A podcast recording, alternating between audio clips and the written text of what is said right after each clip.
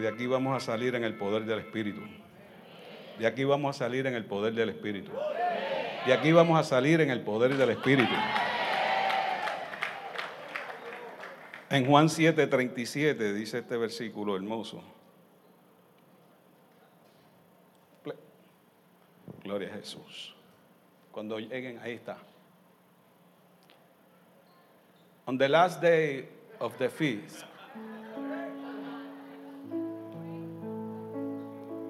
en el último y gran día de la fiesta, Jesús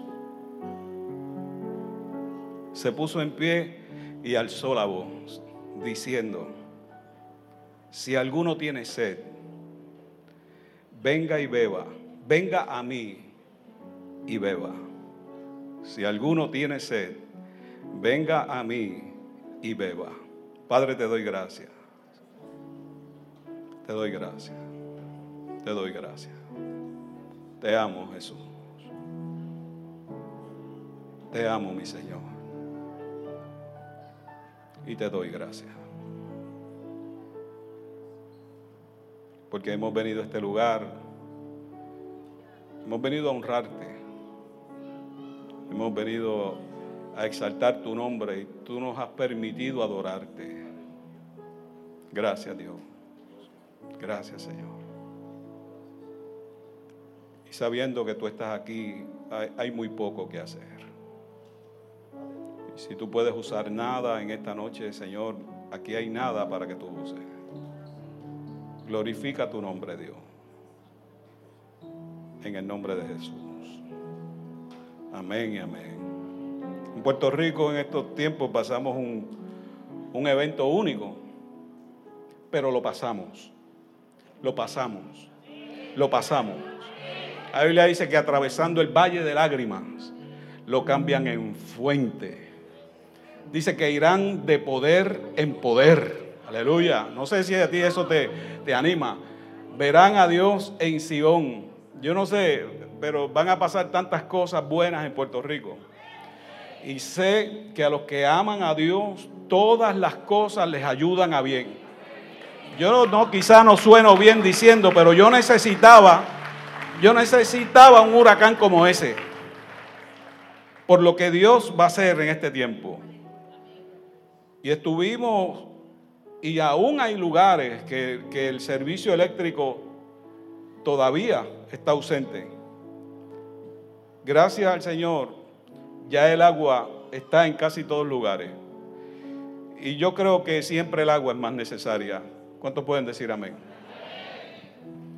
En el Salmo 42, el salmista dice, como el siervo brama por las corrientes de las aguas, así clama por ti, oh Dios, el alma mía.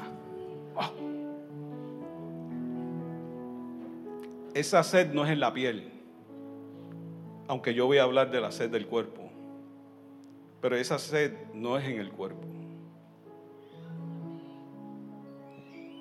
Él dice, mi alma tiene sed de Dios. ¿Cuántos vinieron con sed?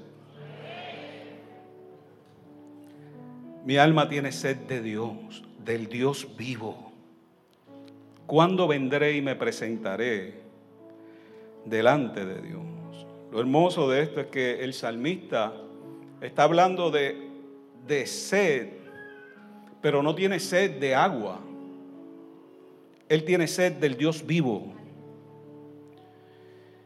Y así como la, la ausencia de agua en nuestra vida va a provocar deshidratación, la ausencia de Dios en nuestras vidas va a traer sequedad. Cuando eso ocurre, los síntomas son notables. Y así como el siervo necesita agua, nosotros necesitamos de la presencia del Señor. ¿Cuántos dicen amén? Mire, el agua que se distribuye en el cuerpo y los órganos, en el cerebro hay 75% de agua. La piel tiene 72% de agua. La sangre tiene 83% de agua. El corazón tiene 79% de agua.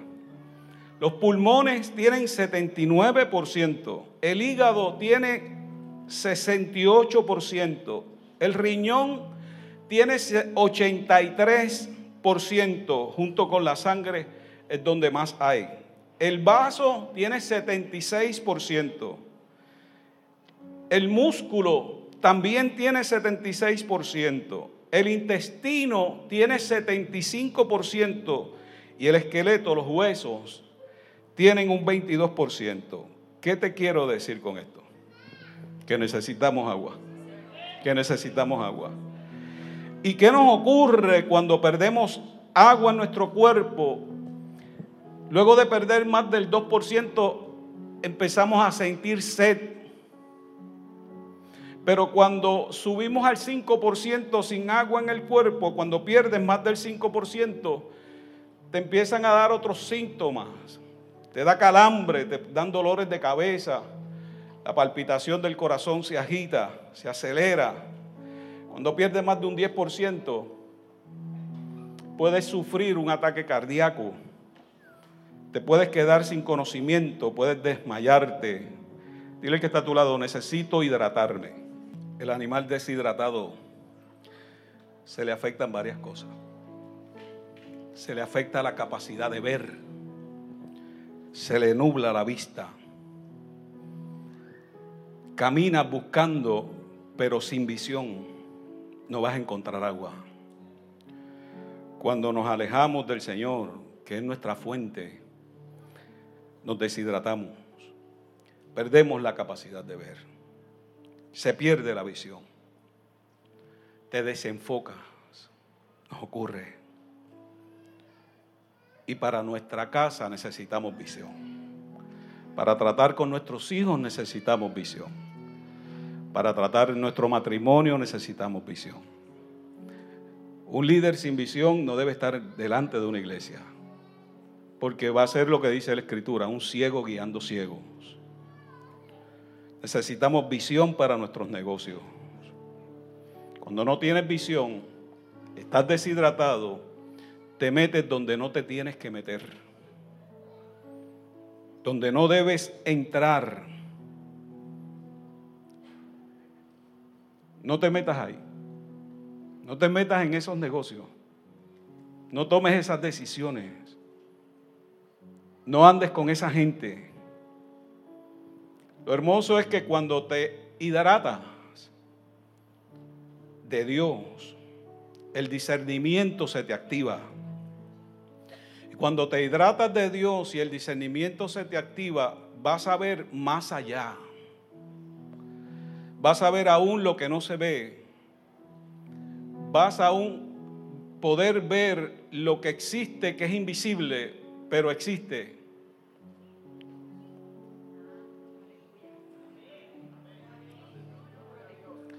La gente que puede hacer eso generalmente los toman para posiciones de liderazgo y los llaman supervisores. Cuando no ves bien, fallas el tiro. Fallar el tiro viene también de la palabra amartía, que significa pecado. Vas tropezando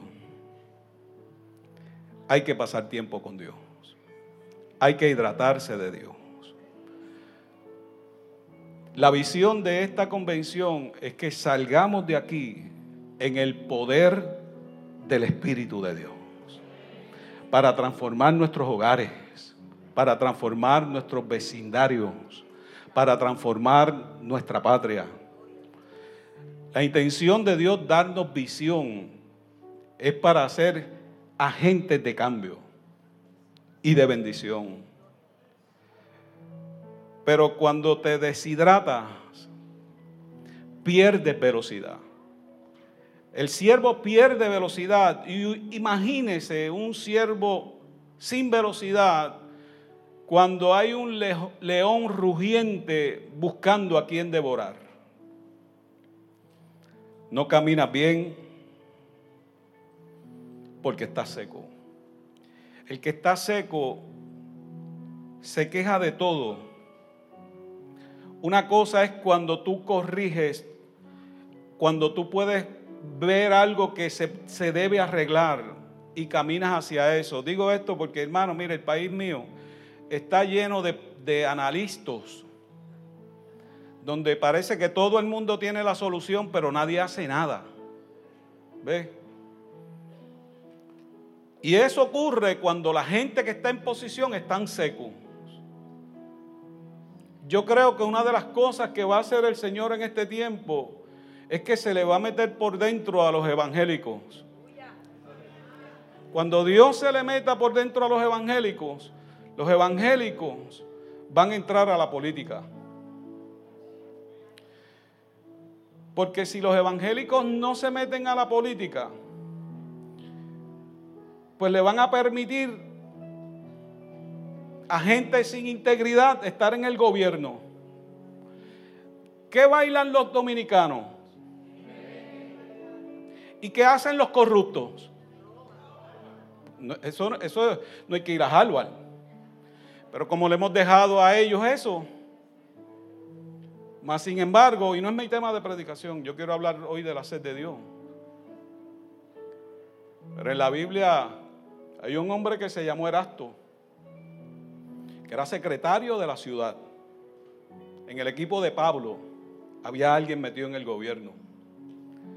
Y cuando usted va a un lugar tan bello como Atenas, usted encuentra una piedra que se le dio en honor a este hombre porque sirvió a la ciudad. Sería lindo. ¿Cuántos dicen amén? Necesitamos gente así. Necesitamos gente con visión. Cuando te secas, empiezas a quejarte de todo. No caminas bien, te dan calambre. Cuando te secas, el cansancio te afecta, afecta al animal. ¿Cómo lo vemos en nosotros? Nos cambia el humor.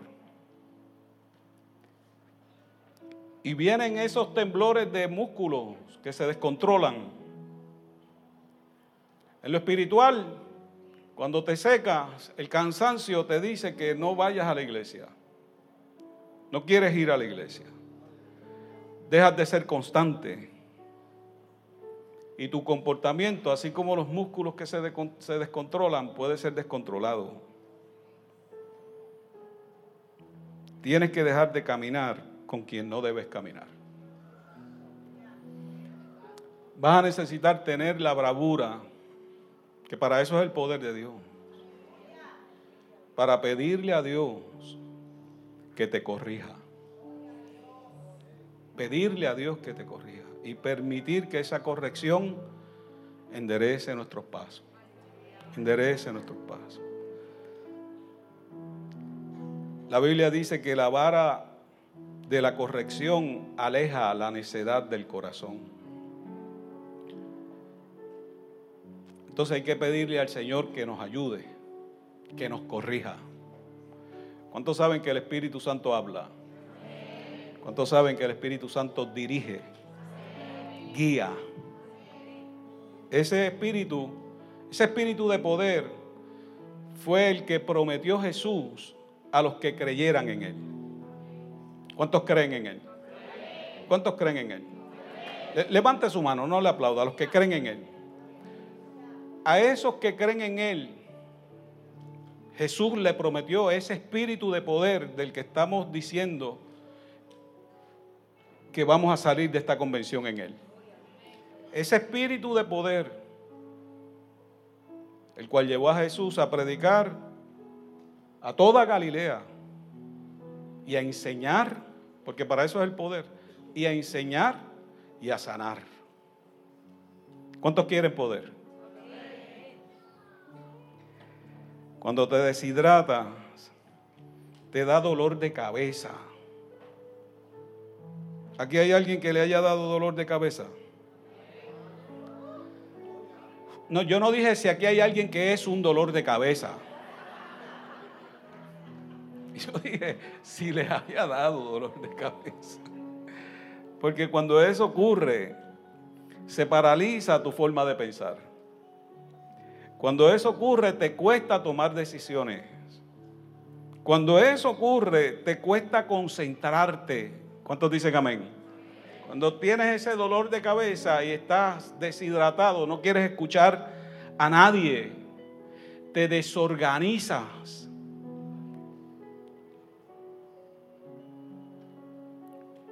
Cuando te deshidratas,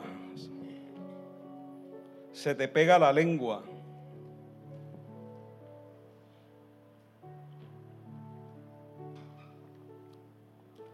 Yo no sé si usted ha visto gente o ha hablado con gente que mientras usted habla se le seca tanto la boca que se le forma algo por aquí. Y él está hablando y no se da cuenta y tú haces así acá.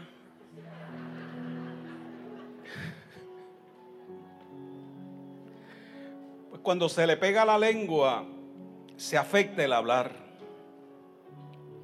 Y tú puedes ver cuando alguien está seco porque sus palabras cambian, su adoración cambia. Si para algo el Espíritu quiere hacer morada en nosotros, es para sacar fuera la murmuración, es para sacar fuera la queja, es para sacar fuera el cuestionamiento. Porque cuando estás seco te cuesta obedecer. Cuando estás seco te cuesta someterte. Simplemente es un, es un signo. Si tú notas eso, si tú notas que te cuesta someterte, simplemente es que hay un estado desértico. Cuando te deshidratas, te da pérdida de apetito. Por eso es que yo sé que yo nunca me deshidrato, porque el apetito a mí no se me va de ninguna manera.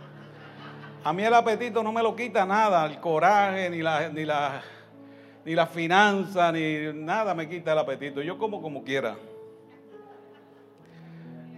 El problema es cuando es lo espiritual, porque dejas de tener hambre por la palabra. Te conformas con el versículo ese que te manda la aplicación que tienes en el, en el teléfono, que te manda una aplicación diaria, te manda un versículo, tú te crees que con eso, eso no es un antidepresivo, mijo. Por lo menos lea el capítulo completo. Mira, tú puedes hacerme un favor, porque es que yo no veo a la gente aquí, como yo no los oigo tampoco. Préndeme la luz para yo ver la gente. Porque es que yo no veo, entonces yo, yo, no los oigo, yo no, yo no, yo creía que yo venía para Santo Domingo. Yo dije, wow, voy a para Santo Domingo. Por lo menos alguien tiene que tener una tambor, una guira. Alguien, alguien tiene que tener algo así. Que busquen algo, tiene que haber algo aquí de eso.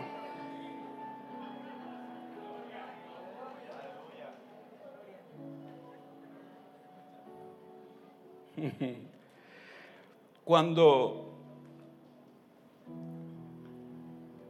uno de los órganos que necesita mucha agua es el intestino.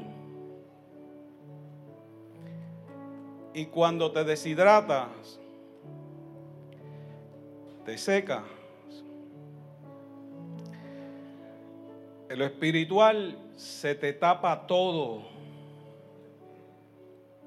te pones duro. Tienes que hacer mucha fuerza para que te salgan las cosas. No fluyes. Chequese. Porque Dios no quiere que tú salgas de aquí así. Amén. Dios no quiere eso para mí ni para ti. Te tranca. Eso es lo que produce la, la deshidratación. Por eso Jesús alza la voz y dice, el que esté seco, venga, venga a mí. Venga a mí. Él dijo, venga a mí. ¿Ve? Venga a mí. Algo que ocurre es que se te seca el lagrimar. Wow, qué cosa tremenda. En lo espiritual, pierdes la sensibilidad por su presencia? ¿Desde cuándo no te quebrantas delante del Señor? Cuando te secas, te pones insensible. parece que la predicación es para todo el mundo menos para ti. Y Dios hace un llamado al altar y ni se te ocurre dar un paso hacia el frente. En el altar donde se sacrifican los animales, vas a salir sin cabeza del altar y sin patas también. Yo recuerdo cuando yo vine al Señor, yo, yo pasaba todos los domingos, yo me convertía siempre. Y hacían llamado para conversión y yo pasaba. Una vez un hermano con buena intención me dijo, Alex, el llamado es para conversión. Yo le dije, vive tu vida.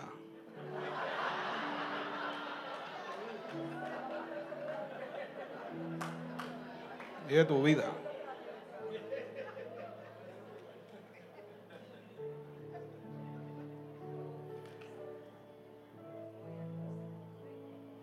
Tú sabes cuando estás en la presencia del Señor. Porque la presencia del Señor produce cambio. La presencia del Señor produce cambio. Y cuando estamos secos, no vemos bien, no caminamos bien el corazón no está bien. Nos trancamos. Yo me gocé tanto con los jóvenes, porque bailaron tantas cosas aquí. Yo quisiera decirle a, todos, pero a los jóvenes, que no se alejen de Dios. Nunca se alejen de Dios. Nunca se alejen de Dios. Nunca se alejen de Dios. Nunca se alejen de Dios. Nunca se alejen de Dios. Nunca se alejen de Dios. Haz el Dios el Dios tuyo, que puede haber sido el Dios de tus padres, pero haz que sea el Dios tuyo. Algo terrible que ocurre es que se te abren los poros, te cambia el olor, pero para mal. ¿Usted está al lado de alguien sudado? Sudado, pero sudado. Adobado. A tomates no huele. Yo sé que usted no entiende porque esto es una cuestión de boricua.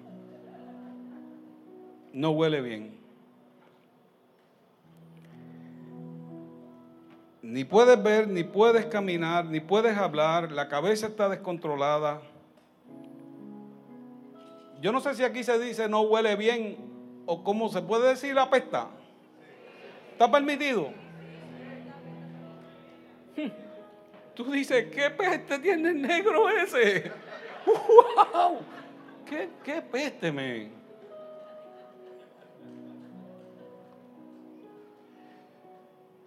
Cuando andamos sin la presencia del Señor, el olor no es bueno. El olor no es bueno. el olor no es bueno. Entonces el siervo necesita agua. Un día Dios se encuentra con Gedeón y le dice a Gedeón, tú eres, tú eres el hombre mío, tú eres mi héroe, tú eres. Ustedes saben la historia, Gedeón se puso con, con cosas con Dios, pero nada. Dios estaba convencido que Gedeón era el hombre y le dijo a Gedeón, yo te voy a dar la victoria, vas a pelear contra un ejército que es mucho más grande que, el que tú tienes. ¿Cuánta gente tú tienes para pelear, Gedeón? Gedeón le dijo, tengo como 32 mil, pero iba a pelear con un ejército de cientos de miles. Entonces Dios le dijo, mira, como yo te voy a dar la victoria, dile a los que tengan miedo que se vayan para su casa pero sin problema, sin problema. O sea que a veces, a, veces uno en la iglesia le dice a alguien que haga algo y como que no, no arranca, déjalo que se vaya para su casa. En resumidas cuentas, vuelve el Señor y le dice, ¿cuántos te quedan, Gedeón? Me quedan diez mil. Y Dios le dijo a Gedeón, oh, pero esos son muchos muchachos. Vamos a hacer una cosa, Edeón. Ponlos a beber agua. Yo no sé ¿cómo, usted, si a nosotros nos dicen en un tiempo de sequía que hay un pocito de agua ahí, uno se zumba de cabeza.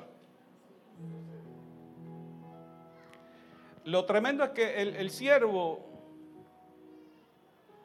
que tiene las patas largas,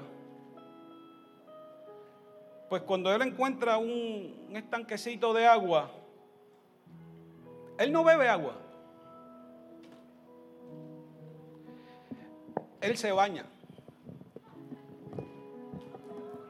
Porque necesita hidratarse. Porque hay un león que la peste que él está dando le llega ya al león. Pregúntale que está a tu lado, ¿te da? ¿Te da? ¿Te da? Dile, me está dando un olorcito raro, serás tú. ¿Serás tú? ¿Serás tú? Qué olor raro, me. Y el siervo se moja y se sacude. Es agua, es solo agua. no le voy a echar a usted. Qué rico es bañarse. ¿Cuántos dicen amén? Aún los que no se hayan bañado hoy, qué rico es bañarse, amén. Bueno, hay gente que viene directo del trabajo o lo que sea, ¿no?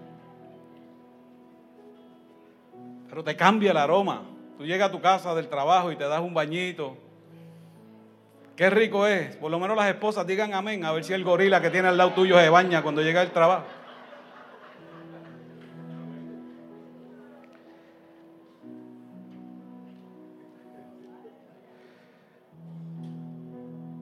Pero cuando eso ocurre, una de las cosas maravillosas es que el depredador no puede encontrar su presa. Somos presa fácil cuando no tenemos esa presencia de Dios en nuestra vida. Y es bueno cuando te hidratas porque recuperas tu visión. Regresa a tu propósito. Cuando te hidratas, te fortaleces. Se te quita el calambre. ¿Cuánto dan gloria a Dios por eso? El movimiento regresa. Se te va a quitar ese dolor de cabeza. Dile que está a tu lado. Se te va a quitar ese dolor de cabeza. Se te va a quitar ese dolor de cabeza. Porque cuando tú vienes a esa fuente, esa fuente cambia tu lamento. ¿Cuánto dan gloria a Dios? tu, hablar va a ser diferente. Mire, a mí la gente me llamó el tenor de la salsa. Mi papá vino del ejército de los Estados Unidos, de los mismos que están bombardeando en estos días. Y él vino mal, él vino mal y lo licenciaron y se dio al alcohol. Y murió joven, mi papá murió de 48 años, murió alcohólico. Toda mi vida yo he odiado el alcohol y a los gringos. Y he tenido razón.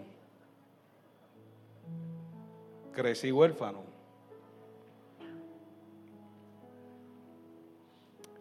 Mi hermano, para cuidarme más que para otra cosa, me metió a la orquesta pero era para cargar los, cables y recoger las bocinas. un día que faltó el cantante, ese día peor era nada, y canté yo. Pero era un niño. Y gracias a Dios se me abrieron unas oportunidades para trabajar con orquestas de renombre en Puerto Rico. Y a los 14 años ya yo estaba en una orquesta de renombre. Y a los 16 estaba con otra que se llamaba La Selecta. Digo se llamaba porque ya Rafi murió. Yo no tenía ni carro. Yo, yo tenía que irme con el jefe de la, de la orquesta, con Rafi Levy. Eso fue una tarea tremenda, pero aprendí mucho. Fue una bendición. Y luego pude participar con Ismael Miranda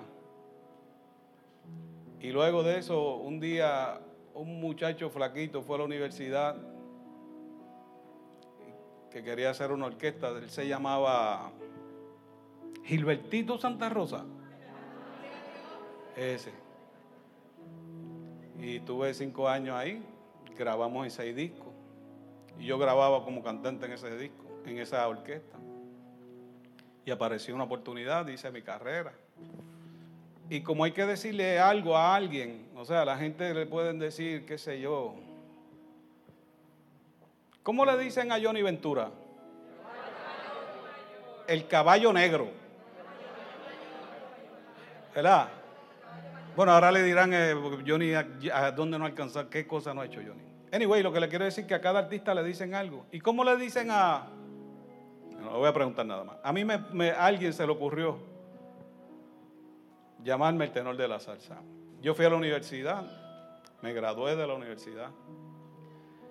He sido salsero toda mi vida y no me he fumado un tabaco nunca, ni me di un pase, usé droga hice otras travesuras. Pero ahí no me metí. Estudié para cantar.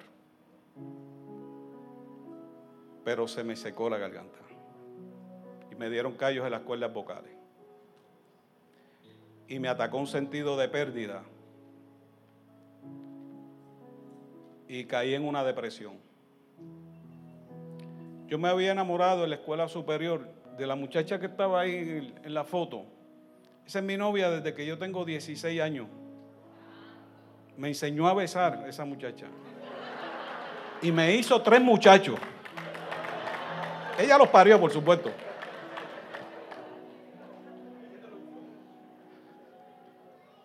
Pero esa muchacha nació en el Evangelio, lo que se llama nacer en el Evangelio. O sea, yo me enamoré de una evangélica. Y antes a la casa de los evangélicos había que pedir permiso para visitar las novias. Yo no sé cómo es ahora. Y digo no sé cómo es ahora porque en casa yo no le doy permiso a nadie para visitar la hija mía. Perdónenme las, jóvenes, las niñas. Pero me dieron permiso para visitarla. Yo recuerdo que yo fui con mi mamá a pedir permiso para, visitarla. Y me dieron permiso para visitarla y el, el Alejo Rosa, que paz descanse, era su abuelo, o sea que la generación era más atrás todavía. No sé si me estoy explicando con lo que te quiero decir. Pues me dieron para visitarla dos días a la semana, los miércoles que había culto en los sectores y los domingos que habían dos cultos. O sea, yo sé lo que es estar metido en la religión. Porque nosotros tuvimos casi seis años de novio. O sea, yo estaba de iglesia Y era, era una iglesia bella, era una iglesia bella, una iglesia grande, este, pero no aplaudían. Dios no aplaudían, de verdad no aplaudían. Ellos hacían así, como hacemos, pero no era que eran sordos, era que no, era así. Yo no sé si algunos de ustedes vienen de allá, porque ustedes ni gritan ni dicen nada.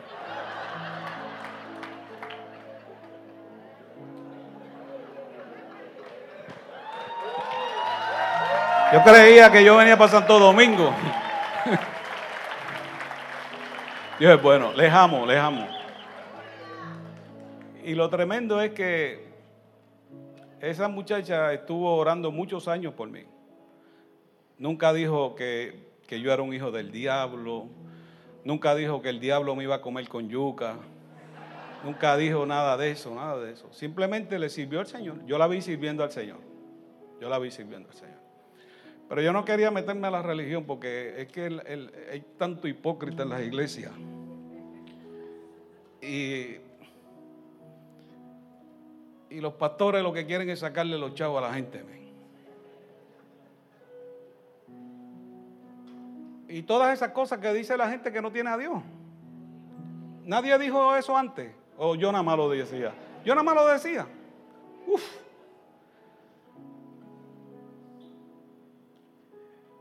Anyway, empezaron a suceder estas cosas. Y cuando caí en esta depresión, me encontró un amigo de la universidad. Y usted sabe que la universidad es un peligro. Porque la universidad amplifica todo lo que hay en ti. Entonces, los que somos un poquito eh, de izquierda salimos con un suéter del Che Guevara aquí. Los que son finos salen volando. Es una cosa bárbara la universidad Yo no sé si aquí es igual, yo estoy hablando de la universidad de allá. Pues cuando este muchacho me habló, que es un amigo que amo mucho, me dijo, Alex, me reconcilié con el Señor. Yo no lo creía porque todavía no lo creo. Pero, anyway, me invitó a la iglesia. Me dijo, ve a la iglesia conmigo, una iglesia pequeña. El pastor es músico. Tocan salsa, me dijo. Visítanos. Dile que está a tu lado, invita a alguien a la iglesia. Porque eso es un signo de estar hidratado. El que está seco no invita a nadie a la iglesia. El que está seco no invita a nadie a la iglesia. El que está seco no trae a nadie a una convención. Es que yo creo que va a pasar algo. Hermano, nosotros no vamos a salir igual de aquí. O sea, algo Dios va a hacer con nosotros. Si Dios no hace nada contigo, que te devuelvan la ofrenda.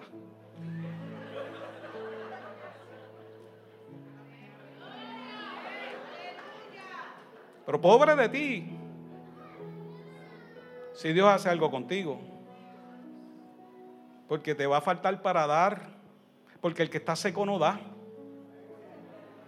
Hay que estar empujando como una carretilla para que sea agradecido. Son como las ATH que para sacarle chavo hay que meterle una tarjeta. Para sacarle un amén, bien difícil. Y yo fui a visitar la iglesia. Fue la iglesia Nuevo Testamento en Doraville. Amén.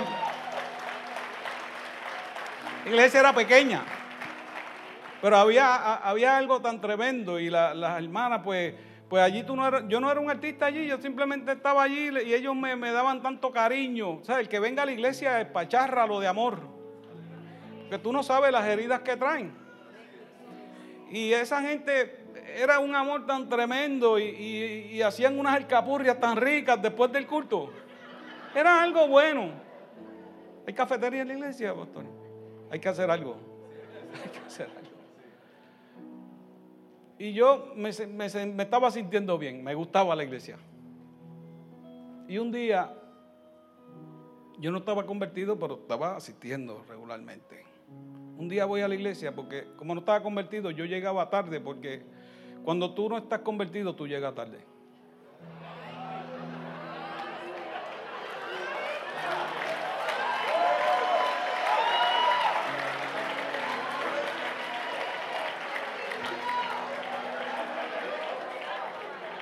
Pero hoy, hoy se va a meter Dios aquí. Eso de llegar tarde, yo no sé si usted sabe que que llega tarde se queda en el rato.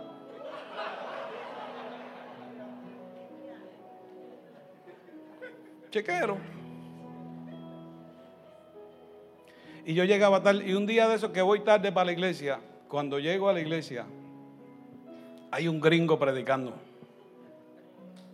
Y llegué tarde y ya el gringo está predicando. Pero un gringo gringo. O sea, gringo alto, así, con spray en el pelo.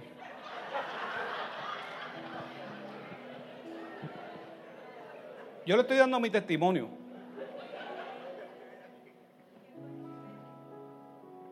Usted va a ver cómo es Dios. Bueno, yo cuando yo llegué, yo dije, hasta donde se han metido esta gente.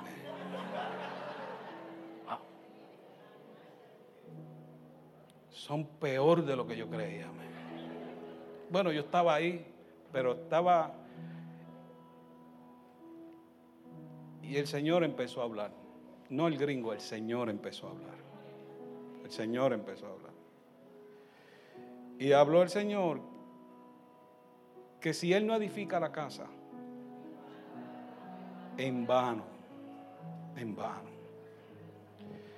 Y habló el Señor sobre que Él es el que reina. Y trajo la historia del rey Nabucodonosor, de un hombre que creía que, que había hecho algo tremendo y cuando vio lo que había hecho dijo, wow. Y ustedes saben la historia, Nabucodonosor vivió como una bestia. Así yo estaba viviendo. Seco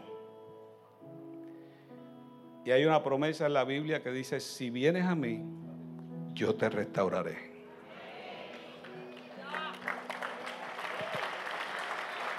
Oiga, yo no sé si usted sabe, pero para mí que, los gringos siempre tienen prisa. Ya él terminó de predicar. ¿Y cuántos vienen mañana? Gloria a Jesús. Ok.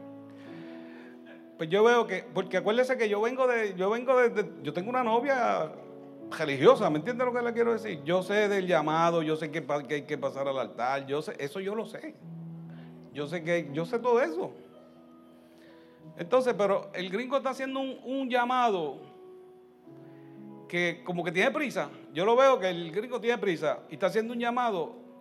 Y yo digo, wow, yo, yo necesito pasar. Voy a ver si pasa alguien para yo pasar después.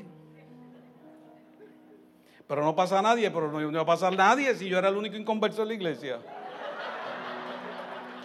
Entonces yo estaba como por ahí con la cuarta silla, porque había, habían como ocho, ocho, filas nada más.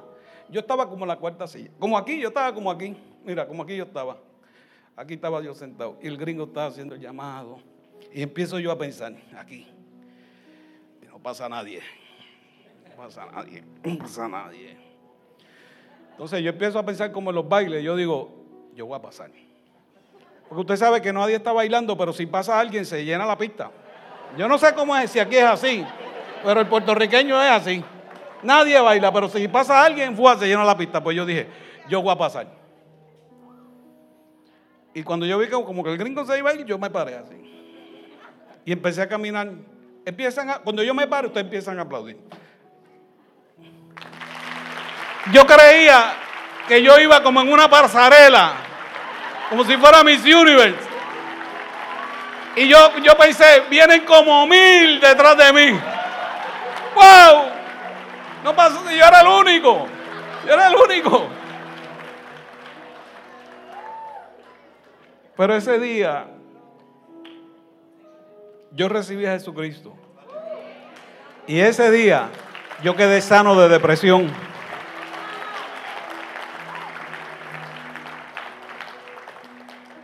Ese día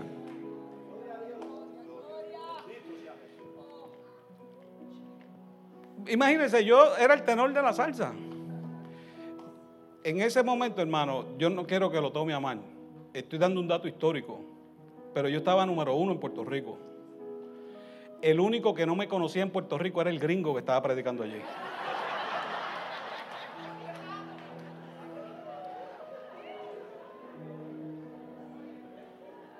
Fue tan bello. Yo, yo llegué a mi casa y le digo a mi esposa, que estaba orando tanto tiempo por mí, le digo, Isia, tú sabes lo que ocurrió hoy. ¿Qué pasó? Yo le entregué mi vida al Señor Jesucristo. Y ella me dijo,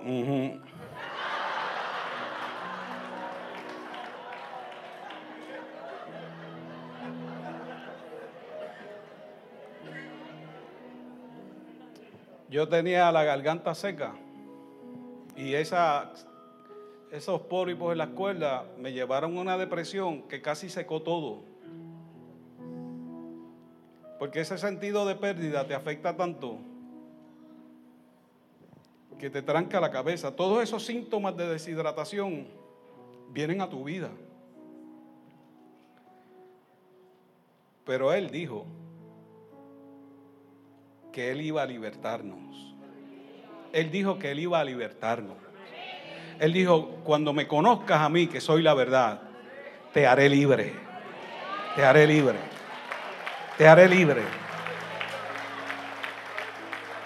El salmista dice, ¿cuándo vendré y me presentaré delante de Dios? Es bello cuando el salmista escribe junto a aguas de reposo, me pastoreará. Yo no sé si usted necesita hidratarse de Dios. Yo lo que sé es que Él dijo, al que a mí viene, yo no le echo fuera. Él dijo, vengan a mí todos los que estén trabajados y cargados, yo les haré descansar.